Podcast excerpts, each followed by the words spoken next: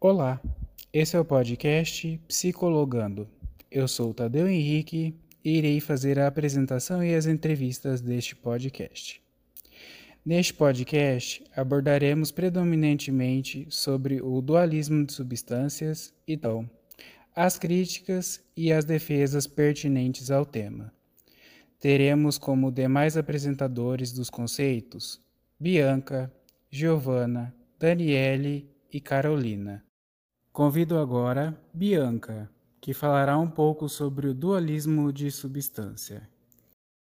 Então, pessoal, o próprio termo dualismo, ele é muito autoexplicativo. Temos aqui a concepção de que estamos trabalhando com uma dualidade entre corpo e alma. Mas o que seria isso, Bianca? Tipo, seriam coisas diferentes? O corpo e a alma para o dualismo? É, bom, Tadeu, exatamente. É, o dualismo é uma filosofia que apoia a ideia de que o mundo ele é dividido em físico e mental. E podemos verificar então essa concepção mais aprofundadamente através do dualismo de substância, é, que também é conhecido como dualismo cartesiano, visto que o Descartes foi quem mais contribuiu para essa discussão. Hum, eu entendi. Mas o que seria então esse dualismo de substância? Bom, é, o dualismo de substância ele vai sustentar a ideia de que a mente e o corpo são separados e são duas entidades distintas. Então, para os dualistas, se analisarmos primeiramente a mente, veremos que ela é imaterial, ela é não espacial, indivisível, isto é, ela é consciente e suas experiências, pensamentos, sentimentos, desejos, emoções são fenômenos privados e que não são passíveis de observação. Mas então, Bianca, e a psicologia? Ela não estudaria justamente a mente? É, bom, sim. É, mas como já vimos desde os primórdios com a psicologia com Wundt, há algumas abordagens que afirmam que não é possível um sujeito externalis, analisar uma experiência subjetiva de um terceiro sem que haja a colaboração desse, como podemos ver no método introspectivo ou até mesmo na psicanálise, em que é necessária essa transferência do analista com o analisando. Porém, por outro lado, há abordagens que se contrapõem totalmente ao dualismo, como o behaviorismo, pois acreditam que é possível sim analisar a subjetividade por meio do físico, isto é, a partir dos comportamentos expressos do sujeito.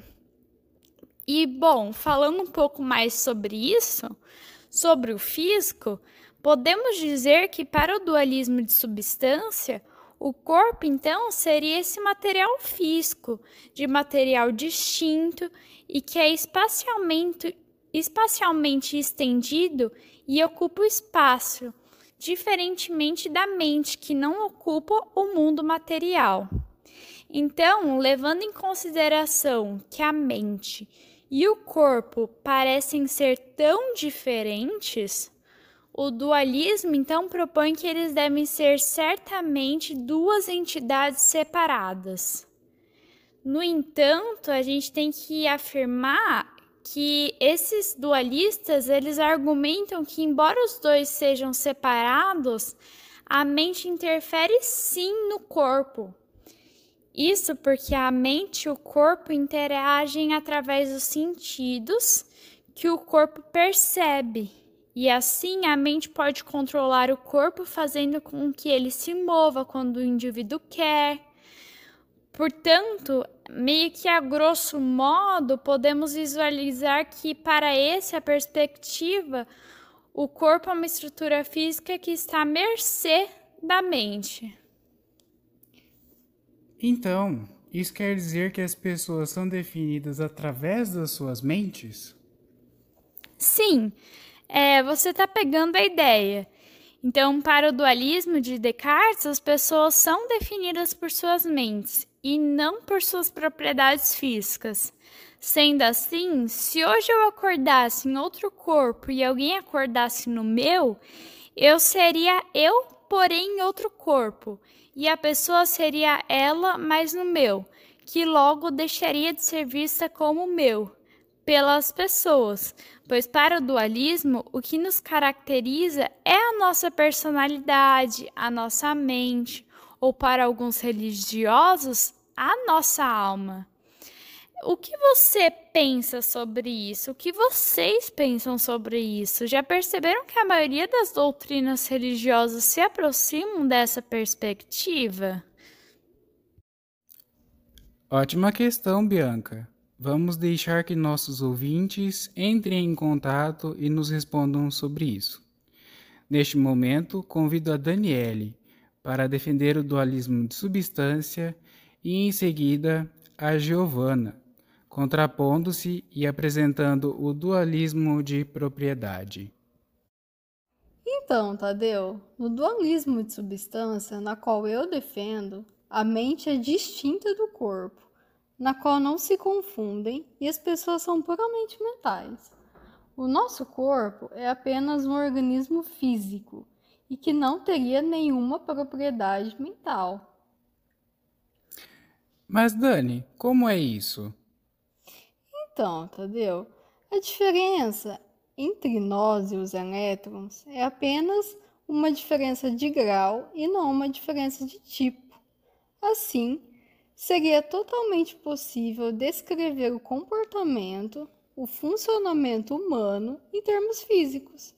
Já quando falamos sobre pessoas, na qual não são organismos, mas sim são entidades puramente mentais. Uhum. E uma ressalva para o termo pessoas é entendido não só como humanos, pois, vamos colocar o exemplo, um dia, se a gente tivesse um contato com extraterrestres e fossem inteligentes, comunicativos e tivessem uma capacidade intelectual e mental, será que poderíamos considerar como pessoas?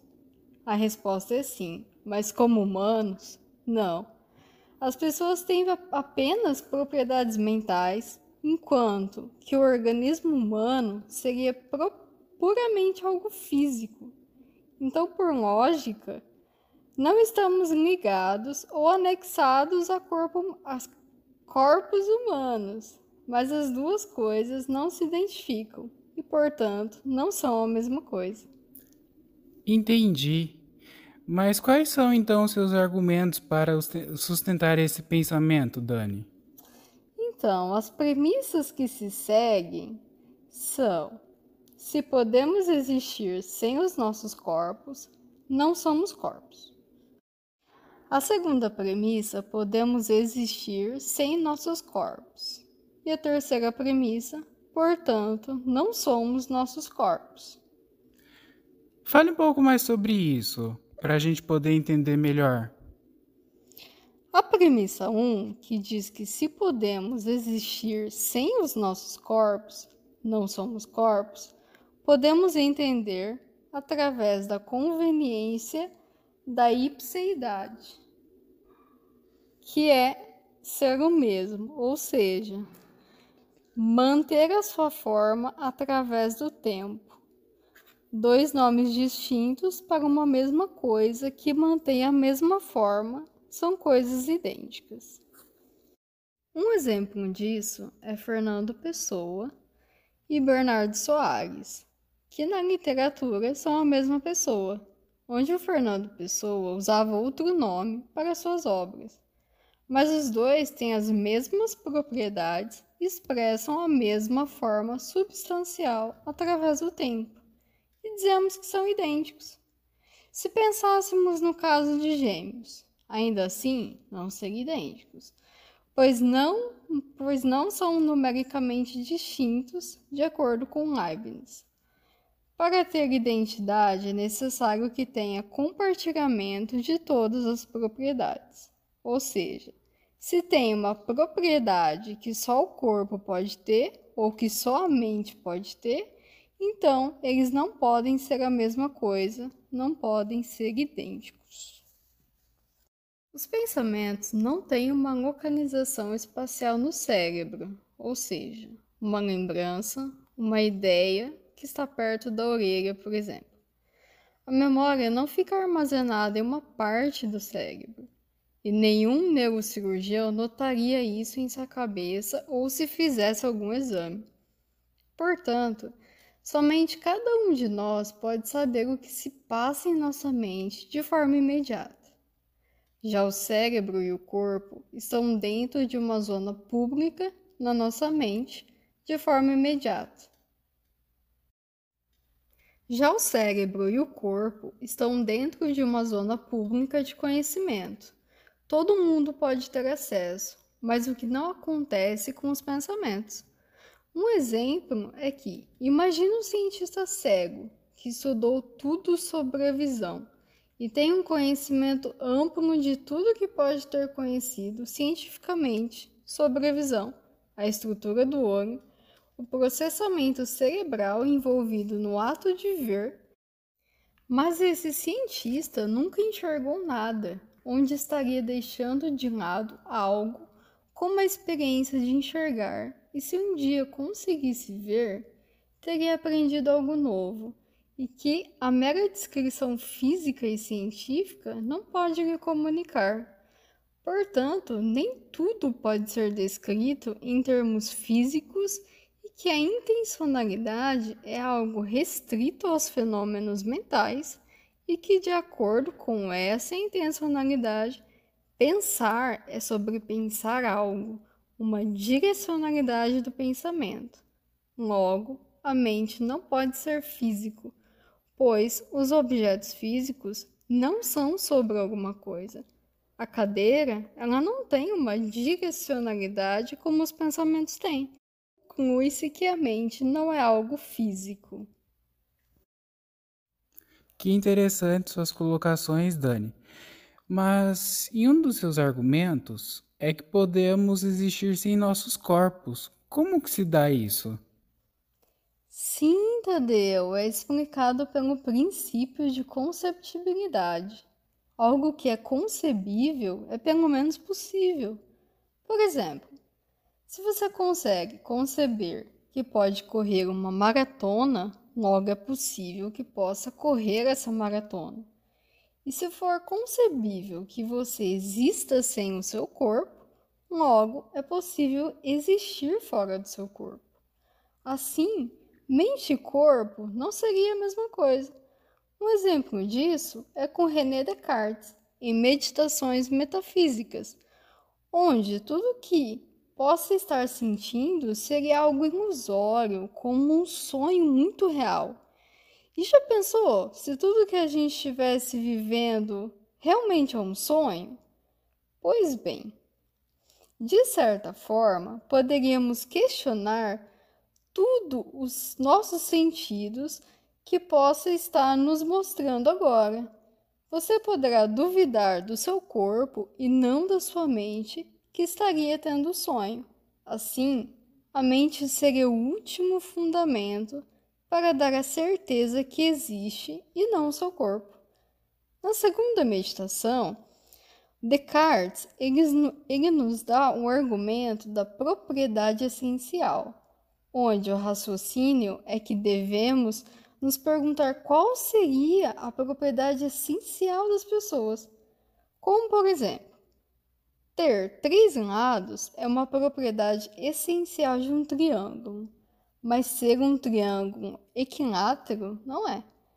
E pensando assim, para Descartes, o pensamento e a nossa capacidade mental de ter experiências seriam as propriedades essenciais do homem, e de, de certa forma seria possível o homem existir sem o corpo. Então isso nos leva a dizer que não somos nossos corpos? Exato.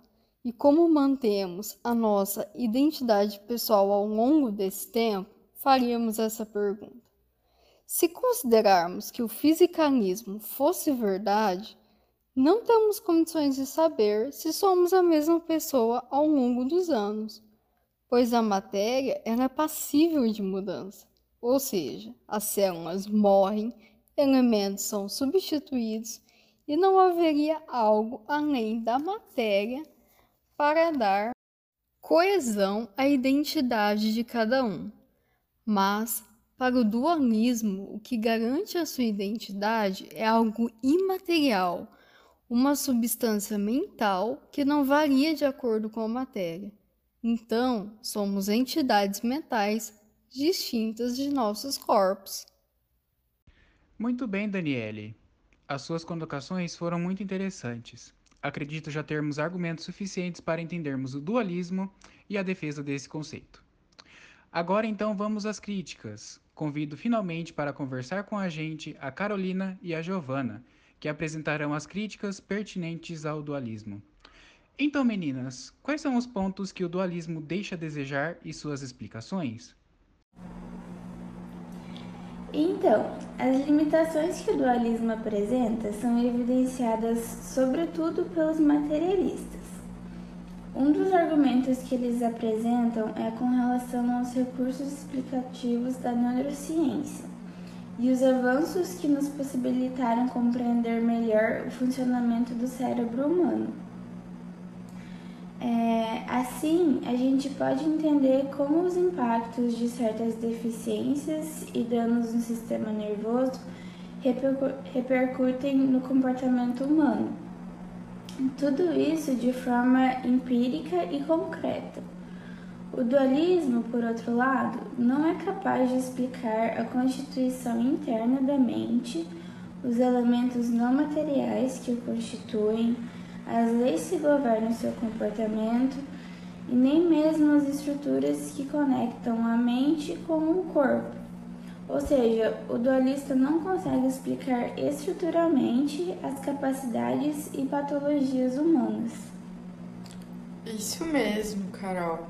Ele pode ainda tentar argumentar que o cérebro seria apenas um mediador entre a mente e o corpo, e que o materialismo estaria enfocando apenas nas funções mediadoras do cérebro e não nas capacidades centrais da mente não física, como, por exemplo, razão, emoção e consciência.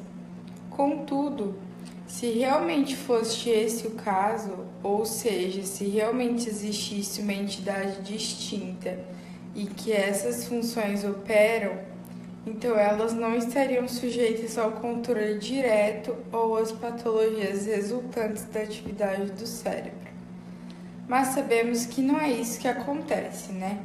São vários os produtos químicos que alteram as emoções e, e comportamentos humanos. Por exemplo, um simples café que tomamos pela manhã pode desencadear reações na atividade cerebral que interferem diretamente no nosso comportamento. E tudo isso faz sentido se razão, emoção e consciência forem atividades do próprio cérebro, mas não se forem algo apartado deste, pois puramente atividades de alguma outra coisa ou entidade. Exatamente. Esse argumento que a Gi nos trouxe pode ser chamado de argumento da dependência neural. E existe ainda o argumento da história evolutiva, que contrapõe o dualismo buscando explicações na origem da nossa espécie. É, o conjunto das pesquisas científicas a esse respeito já chegou à conclusão de que, apesar da complexidade e do vasto número de espécies existentes no planeta, quando retrocedemos pelo ramo da árvore evolutiva por cerca de 3 bilhões de anos, a origem comum de todos os seres foi um único organismo muito simples, que não passava de estruturas moleculares. Sendo assim, a história da evolução nos mostra que a espécie humana e todas as suas características são resultados de processos puramente físicos, com orientações discriminativas do comportamento possibilitadas por um sistema nervoso, que, em sua própria constituição, é um conjunto de células. E estas células, por sua vez, são um conjunto de moléculas. É, portanto, a nossa natureza interior difere da natureza de criaturas mais simples apenas em grau de complexidade mas não em gênero. Quando pensamos dessa fórmula, não parece. Desculpa, quando pensamos dessa forma, não parece haver necessidade nem espaço para introduzir propriedades não físicas na explicação teórica de nós mesmos. Sim, e além disso, o dualismo deixa passar alguns questionamentos quando postula que uma substância que não pode ser analisada que não pode ser analisado empiricamente. Seria ele, então, pseudocientífico? Se a mente não é extensa, ou seja, se a mente está fora de ordem causal, como então seria estabelecida a interação entre mente e o corpo? E se a mente continua existindo quando não está vinculada ao corpo? Então, qual seria a função do cérebro? É realmente possível conceber a existência dos estados mentais independentes de estados físicos? Essas são algumas perguntas importantes que nós fazemos quando analisamos as proposições que o dualismo defende.